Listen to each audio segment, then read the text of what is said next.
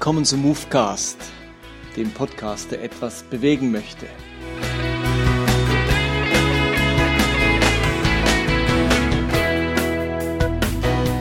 Mein Name ist Martin Benz und jetzt geht's los.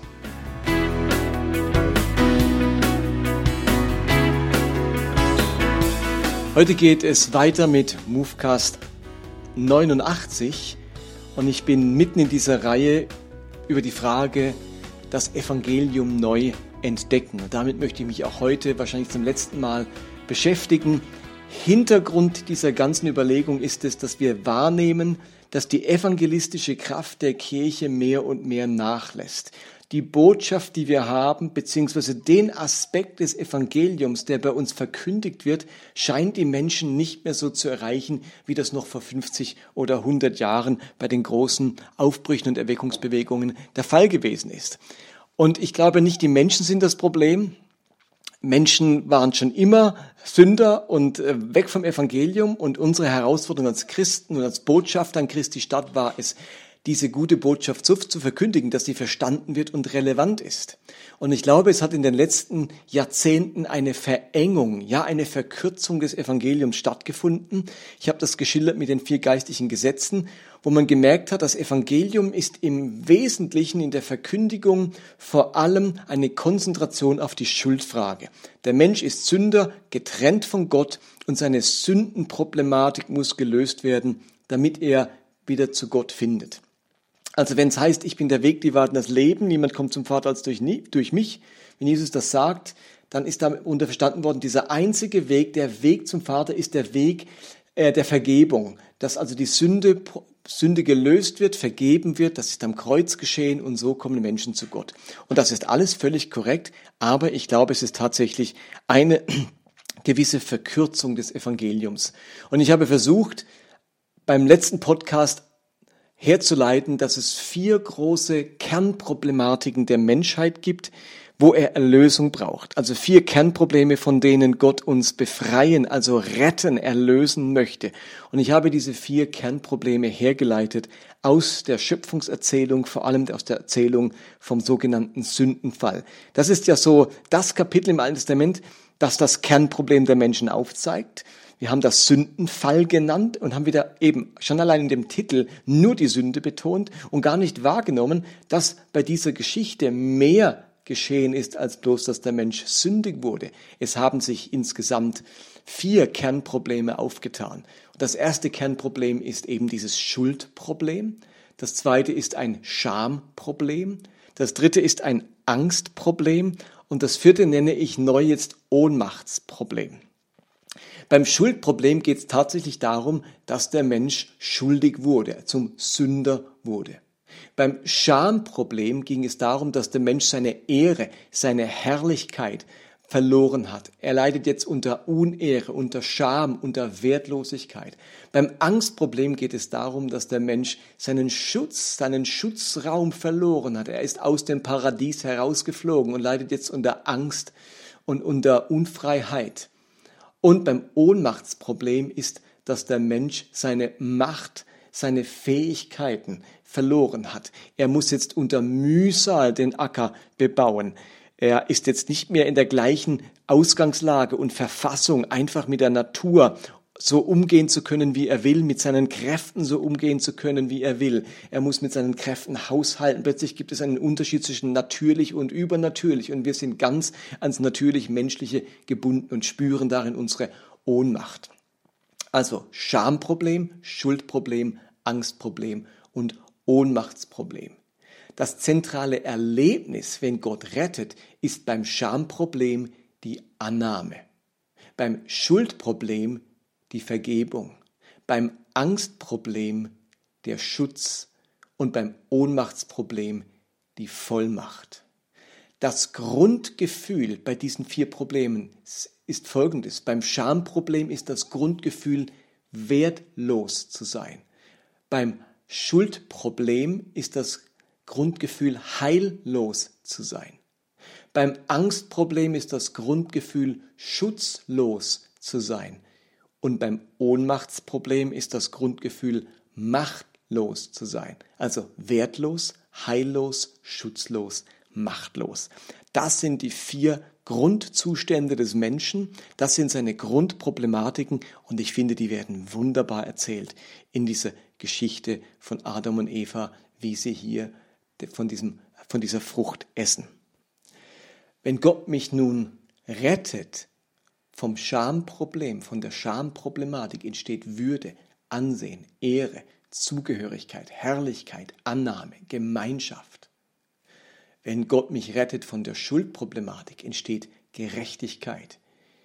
Ähm, ich liege wieder richtig, ich kann gehorsam sein, es wird die Treue wiederhergestellt, das Gesetz in meinem Herzen aufgerichtet, die Gerechtigkeit in mir aufgerichtet. Wenn Gott mich vom, von der Angstproblematik rettet, entsteht neues, bewahrtes Leben, Schutz, Bewahrung, Segen, Freiheit in meinem Leben. Und wenn Gott das mich vom, von der Ohnmachtsproblematik rettet, entsteht eben Vollmacht, Stärke, Macht, Gaben, Geistesgaben, volles Potenzial, wieder in seinen vollen Möglichkeiten leben. Und nun glaube ich, dass Gottes Rettung für diese vier Grundprobleme darin im, im ganzen Leben Jesu besteht, im gesamten Leben Jesu. Ihr müsst euch klar machen, für die Schuldproblematik brauchte es eigentlich nur das Kreuz Jesu, das Leben Jesu, sogar die Auferstehung Jesu und auch Pfingsten braucht es gar nicht unbedingt. Es braucht vor allem das Kreuz, denn wenn wir das Evangelium auf die Schuldproblematik reduzieren, braucht es ja vor allem Vergebung. Und deswegen steht das Kreuz so im Zentrum und natürlich muss das Kreuz im Zentrum stehen. Aber wir müssen uns bewusst machen, das Leben Jesu umfasst mehr als Karfreitag, mehr als diesen einen Tag. Und ich glaube, dass sich Gottes Lösung, Gottes Rettung für alle vier Problematiken ganz stark im Leben Jesu zeigen. Das Schamproblem, die Schamproblematik, findet ihre Lösung, ihre Antwort bei Gott im Leben Jesu, und zwar in seiner Zuwendung. Die Schamproblematik wird gelöst durch das Leben Jesu in Form seiner Zuwendung. Die Schuldproblematik wird gelöst durch den Tod Jesu am Kreuz, durch die dort geschehene Vergebung. Die Angstproblematik wird gelöst durch Jesu Auferstehung und den damit verbundenen Sieg, den er errungen hat. Und die Ohnmachtsproblematik wird gelöst durch Pfingsten, durch das Kommen Jesu im Geist, indem er Bevollmächtigung schenkt. Und so gibt es zu jedem dieser vier Stationen im Leben Jesu auch ein Fest, das Leben Jesu feiern wir an Weihnachten. Das ist die Feier des Lebens Jesu. Da beginnt sein Leben. Und das feiern wir nicht nur die Geburt, auch das ganze Leben.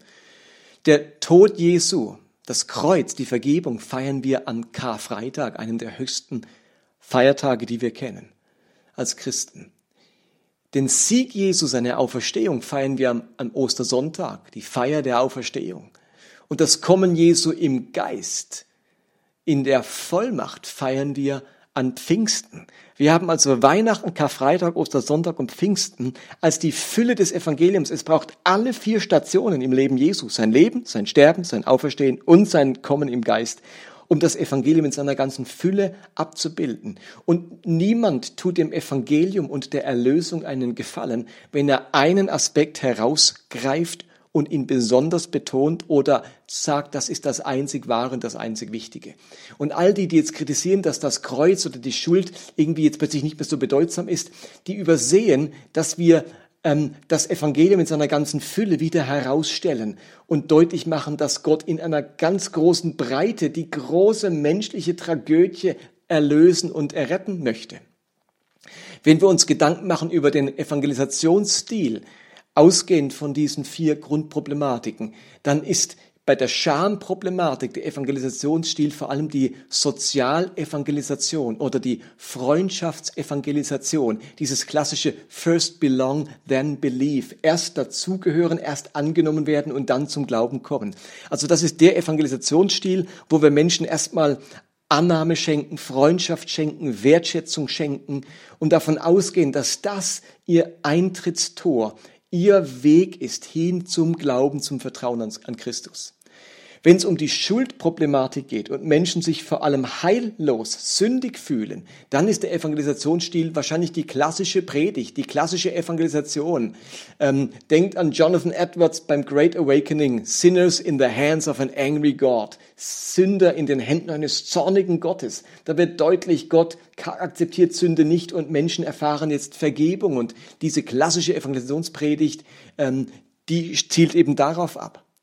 Wenn es um das Angstproblem geht, wenn ich merke, ich bin den Mächten schutzlos ausgeliefert, ich bin nicht mehr unter der Bewahrung Gottes, dann ist Power Evangelism, Evangelisation in der Kraft von Zeichen und Wunder, äh, das entscheidende Mittel. Dort auf diese Art und Weise können Menschen erleben, dass sie eben einer Krankheit, Schicksalsmächten, dem Schicksal oder sonst etwas nicht hilflos ausgeliefert sind, sondern da ist eine Kraft da, ähm, die mich schützt vor dieser Krankheit, die mein Leben wiederherstellt, die mich jetzt schon dem Tod äh, vom, vom, Tod wegbringt. Also Krankheit ist ja schon ein, der Anfang sozusagen, ein, ein, Zeichen des kommenden Todes.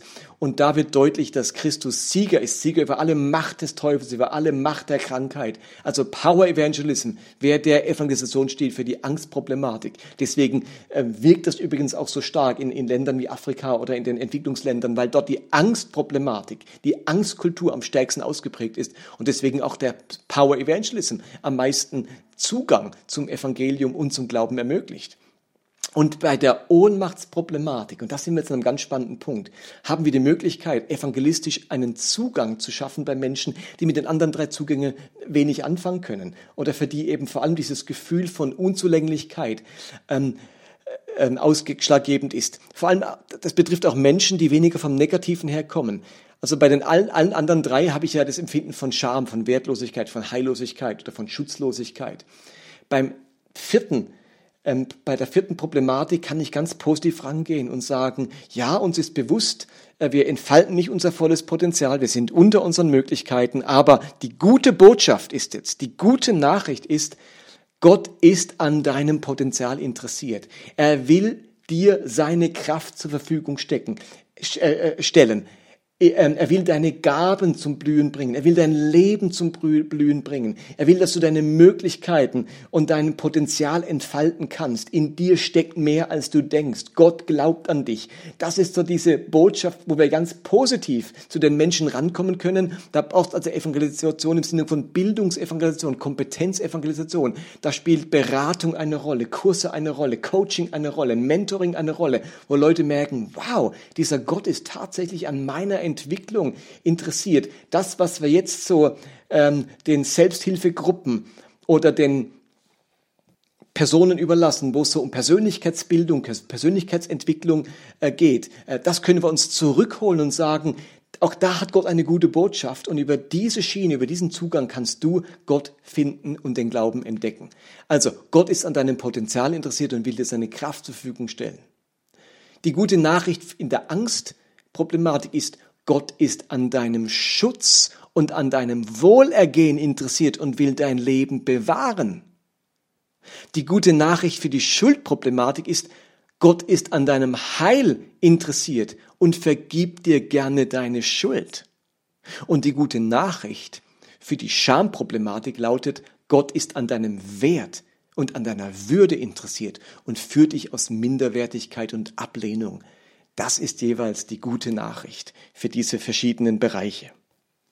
Und ich denke, wir müssen diese vier Problematiken nicht immer gleichzeitig ansprechen. Es gibt so viele Beispiele, wenn ihr euch mal die Apostelgeschichte anschaut, wo Paulus, je nachdem, wen er vor sich hatte, unterschiedliche Aspekte des Evangeliums beleuchtet.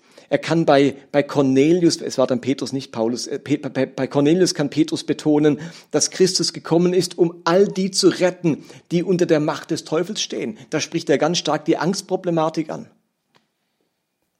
Und als Paulus in Athen ist, da geht es viel mehr um diese Bildungsevangelisation, deutlich zu machen, da gibt es noch etwas ganz Spannendes, ganz Interessantes, ein Gott, der an euch interessiert ist, der euch weiterbringen möchte. Da bringt Paulus jetzt nicht, nicht die krasse Schuldproblematik aufs Tablett. Was wären denn jetzt noch so ganz zentrale Bibelstellen für diese einzelnen Problematiken? Und da habe ich euch ein paar rausgesucht. Ich lese einfach mal vor. Für die Schamproblematik wären klassische Bibelstellen Lukas 19, Vers 10. Der Menschensohn ist gekommen, um zu suchen und zu retten, was verloren ist. Und das Ganze spielt sich ab im Kontext der Zachäus-Geschichte. Da ist einer da ist Verlorenheit nicht einfach gemeint, dass, dass er Sünder ist, sondern da ist einer ausgestoßen, ausgeschlossen. Da ist einer in seinem Wert total betroffen, weil alle ihn ablehnen, alle eine Abneigung, Abneigung gegen ihn haben. Niemand etwas mit ihm zu tun haben, niemand will was mit ihm zu tun haben. Es war eine soziale Ächtung von diesem Zachäus. Und in dem Kontext, am Ende dieser Geschichte sagt Jesus, ich bin gekommen genau für solche Menschen, um denen wieder Würde zu schenken, um die wieder aufzunehmen, zu suchen und zu retten, was verloren ist. Also im Sinne von wem die Würde, die Annahme, die, An die Teilhabe äh, verloren gegangen ist. Und dann ganz klassisch für die Schamproblematik sind natürlich die Seligpreisungen. Dort macht Jesus gerade deutlich, dass diejenigen von Gott besonders geschätzt werden, die eben am Rand stehen, dass er sie im Blick hat. Also Lukas 6, glücklich seid ihr, die ihr in Armut lebt, denn euch wird das Reich Gottes geschenkt. Oder glücklich seid ihr, die ihr jetzt hungert, denn ihr werdet satt werden. Glücklich seid ihr, die ihr jetzt weint, denn die Zeit wird kommen, in der ihr vor Freude lachen werdet. Glücklich seid ihr, die ihr gehasst oder ausgeschlossen und verspottet und verflucht werdet, weil ihr zum Menschensohn gehört. Also die klassische Stelle, die von Annahme redet, von neuer Teilhabe in der Gesellschaft, in der Gemeinschaft. Das wären so zentrale Bibelstellen für die äh, Schamproblematik, neben vielen anderen, aber ich habe jetzt nicht die Zeit, alle aufzuzählen. Eine zentrale Bibelstelle für die Schuldproblematik steht in Römer 3, Vers 25. Um unsere, Schuld, um, Entschuldigung, um unsere Schuld zu sühnen, hat Gott seinen Sohn am Kreuz vor aller Welt sterben lassen. Jesus hat sein Blut für uns vergossen und mit diesem Opfer die Vergebung für alle erwirkt, die daran glauben. Besser kann man es nicht sagen. Das ist in einem Vers die Schuldproblematik deutlich gemacht. Dann ein, ein, ein, der zentrale Vers in Bezug auf die Angstproblematik und die Erlösung, die da stattfindet, ist zum Beispiel äh, Matthäus 28, Vers 18.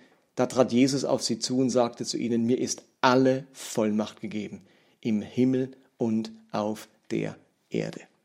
Da ist, hat jemand den Sieg errungen. Niemand anderes hat jetzt noch eine Macht, weil Jesus alle Macht bekommen hat. Oder Epheser 1 ab Vers 20. Da heißt es, diese Kraft der Auferstehung, ich schiebe ihn in Klammer, die er an dem Messias wirken ließ, als er ihn von den Toten auferweckte und ihn in den himmlischen Welten an seine rechte Seite setzte. Dort thront er jetzt hoch über allen Gewalten, allen Mächten und Autoritäten, über allem, was Rang und Namen in dieser und auch in der zukünftigen Welt hat. Jesus als der Sieger, der über allem steht. Wenn du unter seinem Schutz bist, dann hat niemand anderes mehr Zugriff ähm, zu dir. Und zu guter Letzt Apostelgeschichte 1, Vers 8, da geht es jetzt um die Ohnmachtsproblematik und die Lösung, nämlich der Vollmacht. Da heißt es, aber wenn der Heilige Geist über euch gekommen ist, werdet ihr seine Kraft empfangen. Und in Lukas 24 kündigt Jesus das so an in Vers 49. Ihr werdet den Heiligen Geist, ich werde den Heiligen Geist euch herabsenden, den mein Vater euch versprochen hat. Bleibt hier in Jerusalem, bis ihr diese Kraft von oben empfangen habt. Und dann merken wir in der Apostelgeschichte, ähm, plötzlich haben sie die Fähigkeit gehabt zu prophezeien oder in neuen Sprachen zu reden. Denkt an 1. Korinther 14, wo dann auf, oder 1. Korinther 12, wo dann die geistlichen Gaben aufgezählt werden. Die ganzen Charismen. Da bevollmächtigt Menschen, äh, Gott Menschen wieder mit, mit himmlischen Fähigkeiten. Er, da holt er Potenzial aus ihnen heraus, das ohne seinen Geist eben brach liegen würde, weil Gott an unserer Entfaltung, an unserem vollen Potenzial interessiert ist. Okay, das sind jetzt die vier Aspekte des Evangeliums, das Evangelium neu entdecken in den vier Grundproblematiken, für die es jeweils eine eigene Art von Gottes Rettung und Erlösung gibt. Und wir müssen dieses Evangelium in seiner Fülle verkünden. Und es ist absolut legitim zu überlegen, der Mensch, den ich vor mir habe, was ist sein Kernproblem? Unter was leidet er? Wo bräuchte er Erlösung, Befreiung, Rettung, Heil? Und dann können wir uns überlegen, welcher Ansatz ist für diesen Menschen der richtige, der richtige. Aber nicht alle Menschen über einen Kamm scheren, bloß weil wir nur ein Modell von, vom Evangelium haben. Ich hoffe, dass diese letzten drei Movecasts da ein wenig Licht in die Angelegenheit gebracht haben.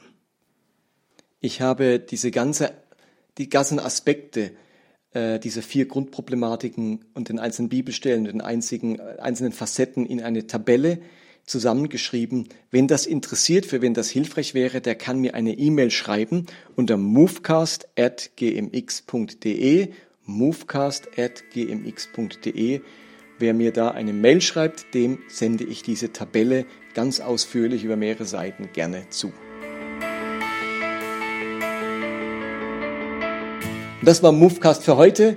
Ich danke euch fürs Dabeisein. Wenn ihr das teilen möchtet, freue ich mich auf Facebook oder auf YouTube oder auf Instagram oder wo auch immer. Ich freue mich über eine wachsende ähm, Zuhörerschaft.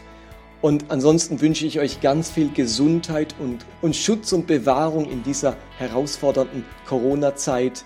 Ähm, wahrscheinlich hat momentan haben die meisten ein Angstproblem und man merkt, ich will diesem Virus nicht schutzlos ausgeliefert sein lasst uns nicht vergessen, dass Christus alle Gewalt im Himmel und auf Erden hat, auch über diesen kleinen Virus.